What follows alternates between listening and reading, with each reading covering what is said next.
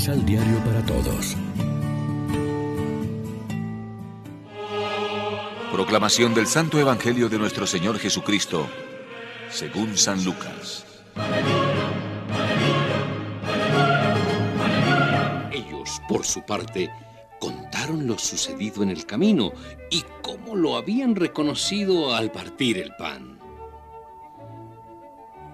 Mientras estaban hablando de todo esto, Jesús se presentó en medio de ellos. Les dijo, Paz a ustedes. Estaban atónitos y asustados, pensando que veían algún espíritu. Pero él les dijo, ¿Por qué se asustan tanto? ¿Y por qué les vienen estas dudas? Miren mis manos y mis pies. Soy yo. Tóquenme. Y fíjense bien que un espíritu no tiene carne ni huesos, como ustedes ven que yo tengo. Y al mismo tiempo les mostró sus manos y sus pies. Y como en medio de tanta alegría no podían creer y seguían maravillados, les dijo, ¿Tienen aquí algo que comer? Ellos le ofrecieron un pedazo de pescado asado y él lo tomó y comió ante ellos. Jesús les dijo, Todo esto se los había dicho cuando estaba todavía con ustedes. Tenía que cumplirse lo que está escrito en la ley de Moisés, en los profetas y en los salmos respecto a mí.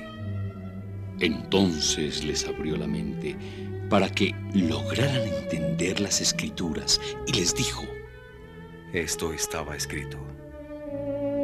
Los sufrimientos de Cristo, su resurrección de entre los muertos al tercer día, y la predicación que ha de hacerse en su nombre a todas las naciones, comenzando por Jerusalén, invitándoles a que se conviertan y sean perdonados de todos sus pecados y ustedes son testigos de todo esto. Lección Divina Amigos, ¿qué tal? En este domingo 18 de abril celebramos el tercer domingo de Pascua y como siempre lo hacemos alimentándonos con el pan de la palabra que nos ofrece la liturgia. Escuchamos hoy la primera aparición del resucitado al grupo de sus discípulos. La reacción de estos es de susto, de miedo, de incredulidad creían ver un fantasma. Jesús les asegura que no es un fantasma y les muestra sus manos y sus pies con las llagas de la pasión todavía visibles. Soy yo en persona. Un fantasma no tiene carne y huesos como ven que yo tengo. Para más demostración pide algo de comer y le ofrecen un trozo de pez asado que come delante de ellos. Jesús les hace a continuación una catequesis como la que había hecho a los dos discípulos en el camino de Maús. Les abre el entendimiento para comprender las escrituras. Lo que habían anunciado de él Moisés y los profetas y los salmos se está cumpliendo en plenitud. Como los discípulos que escapaban a Emaús se sentían tristes y desilusionados, y como el grupo de los apóstoles recluidos por miedo a los judíos estaban llenos de dudas y de alarma, también nosotros en algún momento de nuestra vida podemos experimentar esas mismas dudas y falta de entusiasmo.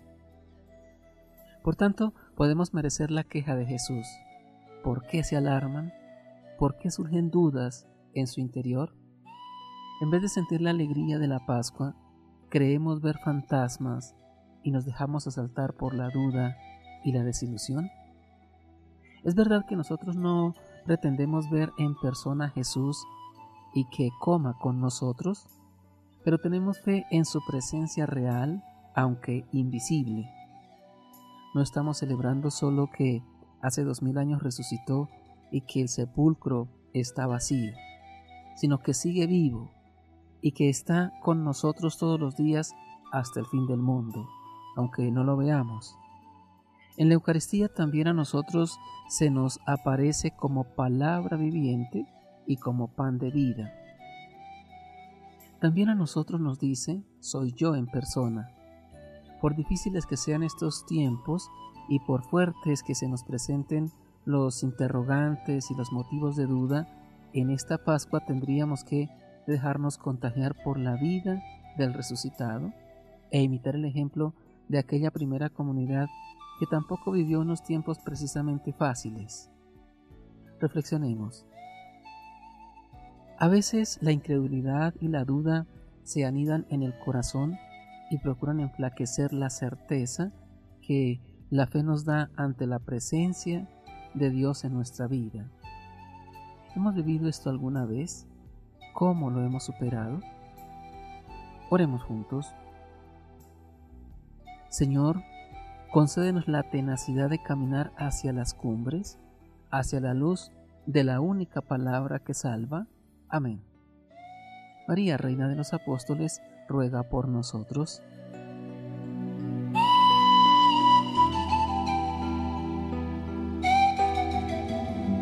Complementa los ocho pasos de la Alexio Divina adquiriendo el emisal Pan de la Palabra en Librería San Pablo o distribuidores. Más información www.sanpablo.co Pan de la Palabra. Vive la reflexión.